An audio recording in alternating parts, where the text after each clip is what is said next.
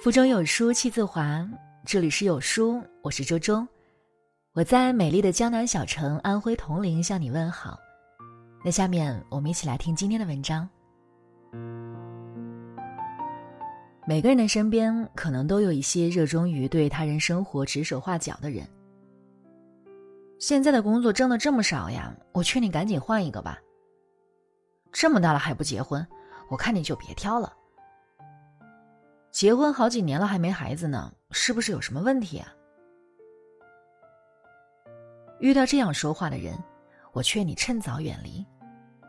因为，这样的人不仅会扰乱你的生活节奏，甚至给你带来灾难。在我们的生活当中，喜欢对别人指手画脚的人还真不少。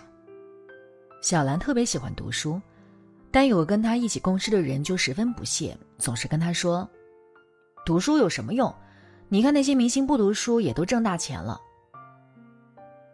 然而，读书学习加上刻意练习，却是改变人生轨迹最简单有效的途径。从普通国企员工到脱口秀女王的王思文，就是这样完成了自己的人生逆袭。他在自己的新书《说笑》中写道：“随意评价你就是越界了。在人际交往中，建立好沟通边界尤为关键。”在电影《搜索》中，高圆圆饰演的叶兰秋是一家上市公司的高阶白领。因为在上班时没有给老人让座，受到了狂轰乱炸式的指责。更不巧的是，这一幕被一位实习记者偷偷拍下。后来被台里的资深电视人炒作，引发了蝴蝶效应，从而改写了叶兰秋和牵扯在其中的数人命运。然而，没有人知道，也没人关心，叶兰秋在让座这件事之前经历了什么。叶兰秋因为要去医保，所以做了体检，却没有想到被确诊为淋巴癌晚期。一个有着体面工作和出色外表。且正值花样年华的姑娘，无法接受这样的打击，神情恍惚的坐在座位上。他是真的没有留意到身边的老人。可是，各种指责的声音向他迎面砸来。售票员向他喊：“年轻人，给老人让个座。”墨镜小姐，我说你呢，别假装听不见。老人也不甘示弱：“不就一个座儿吗？不坐我就累死了。”累不死，就算这个座儿呀，我让给这位姑娘了。售票员开始指责，在这车上这么久了，还真没见过这样的。叶兰秋才突然回怼：“我怎么了？哪样呀？”看到叶兰秋敢回嘴，售票员立刻气势汹汹的走到他面前，指着他蛮横的说：“今天这个座儿让也得让，不让也得让。”如果不让，就把你轰下车。你这样的人，根本不应该来坐公交车，应该去打出租。而这件事儿经过刻意包装后，在电视台王牌栏目中播出，叶兰秋公交让座这件事儿，一下子成为全城热议的反面案例。最后，叶兰秋在舆论与病魔的双重压力之下，选择结束了自己年轻的生命。柴静曾经说过。真相常流失于涕泪交加中。当我们追寻到全部真相，其实早就被那般真实镇住。每个人都有不可与人言说的苦楚，它只是以一种顽强的生命形态展现在你眼前，这就够了。唯有去理解、宽容、原谅、支持。世有万象，人有千面。你看到的往往并非真相，在你看不到的角落里，还有很多你不知道的事儿。所以，我们不要仅凭借着只言片语就跑去评价别人的人生和品行。有时，甚至你亲眼看到的事情背后，都有你不了解的真相。曾有一届鲁迅文学奖的得主引发了争议。有一位记者打电话给蒋方舟，询问他对这件事的看法。蒋方舟委婉拒绝，说：“我没读过他的诗歌。”可没想到，记者马上给他念了一首诗，接着再问他的意见。蒋方舟无奈地说：“仅凭一首诗，我不知道该怎么看。不随意评价别人，于人尊重，于己体面。而那些总是随意评价别人，并且习惯性给予否定的人，骨子里是散发着傲慢的。他们习惯性的站在道德和生活的高岗上，以高姿态的方式介入别人的生活。”这样的人，根本不清楚与人交往的界限，更不懂得何为尊重。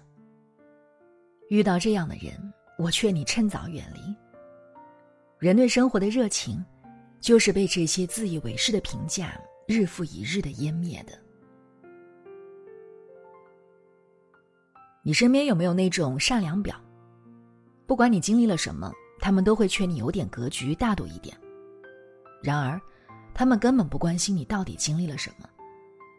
无论别人对你造成了怎样的伤害，他们都无法感同身受，还会一味的劝你放下怨恨和执念。可是，正如列夫·托尔斯泰所说：“你不是我，怎知我走过的路，心中的苦与乐？”前不久，听到了一个作家亲身经历的小故事。有一位女文友。曾与作家同在一个写作群里，偶尔也会一起聊到一些关于写作上的事情。有一次，一位男性文友突然在群里谩骂他，说他抄袭了自己的作品并公开发表。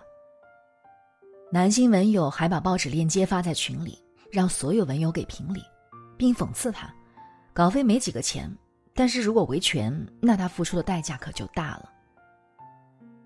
女文友完全懵了。因为他根本就没有抄袭。他在群里解释，并希望男性文友不要大肆宣扬，等事情弄清楚后再说。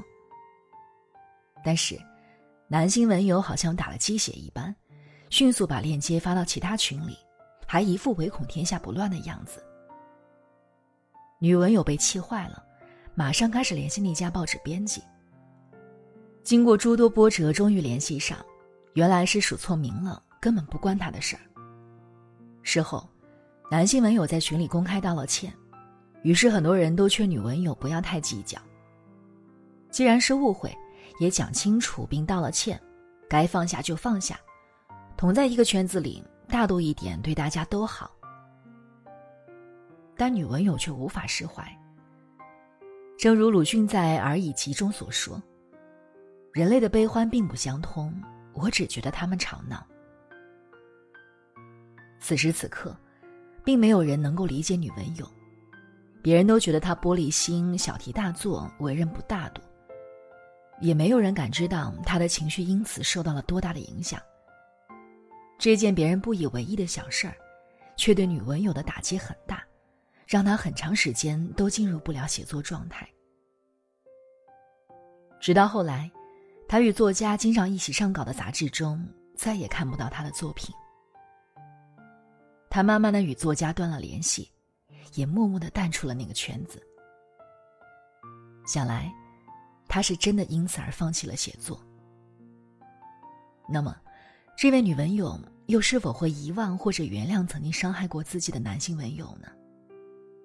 还记得有一期《奇葩说》里，马东说：“随着时间的流逝，我们终究会原谅那些曾经伤害过我们的人。”蔡康永却立刻补充道。那不是原谅，那是算了。也许，这件事最后对于这位女文友来说，也只是算了。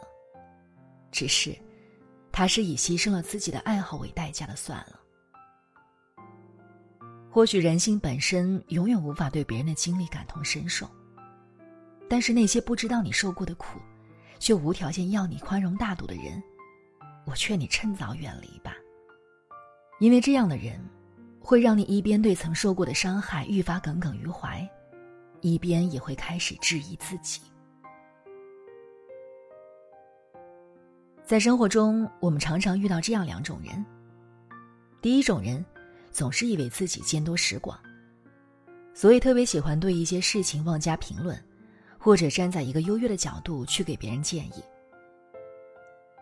作家艾丽在十八岁的时候是个地道的小胖子。虽然从小就热爱体育运动，但艾丽的身材却一点都没有锻炼出来。艾丽身边有一个好兄弟，这个兄弟聪明又有天赋，而且外貌也十分优秀。在艾丽为自己的身材发愁时，他却告诉艾丽：“胖子也是一种习惯，你少吃、运动、减肥都没有用的，就安静的做个萌萌的小胖子吧。”艾丽的这位兄弟其实就充分印证了心理学上的达克效应。虽然他在同龄人中看起来很优秀，但所掌握的知识和视野都非常有限，这个建议就变成了误导。其实，每个人都是别人生命中的过客，很多人自以为的真言，其实很有可能打扰别人的生活，甚至毁了一个人。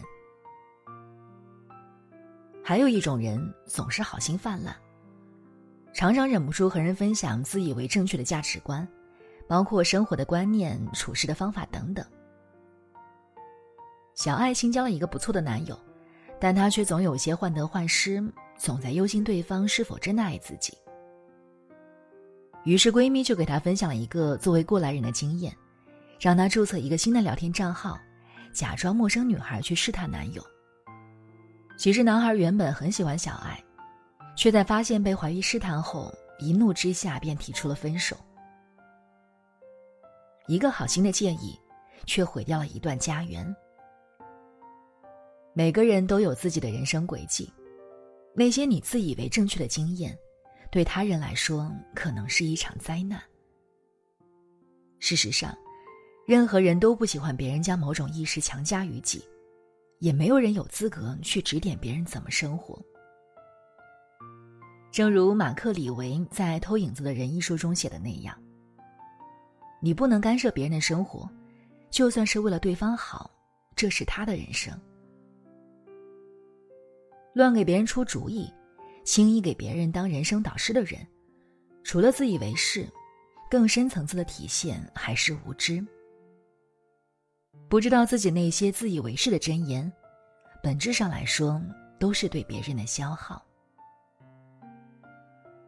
生活中总有一些这样的人，他们不懂得尊重别人，却轻易评价指点；不能感同身受，却要劝别人大度放弃；认知和能力有限，却总喜欢为别人乱出主意。这些不分青红皂白就跑来评价和指点别人的人，一定要学会远离。王尔德在《英伦情人》里说：“过自己想要的生活不是自私，要求别人按自己的意愿生活才是。你无法只凭几页纸就评判一本书，也无法通过只言片语就判断一个人。每个人都在自己的人生路上负重前行。”没有深入了解过，就不要妄加评价。不随意插手别人的人生，才是最高级的情商。好书伴读，让阅读成为习惯。长按扫描文末的二维码，在有书公众号菜单免费领取五十二本好书，每天有主播读给你听。好了，那这就是今天和大家分享的文章。如果觉得文章好看，记得在文章末尾点击一下再看，或者把文章分享到朋友圈，和千万书友一起分享好文。我是周周，那我们下期再见喽。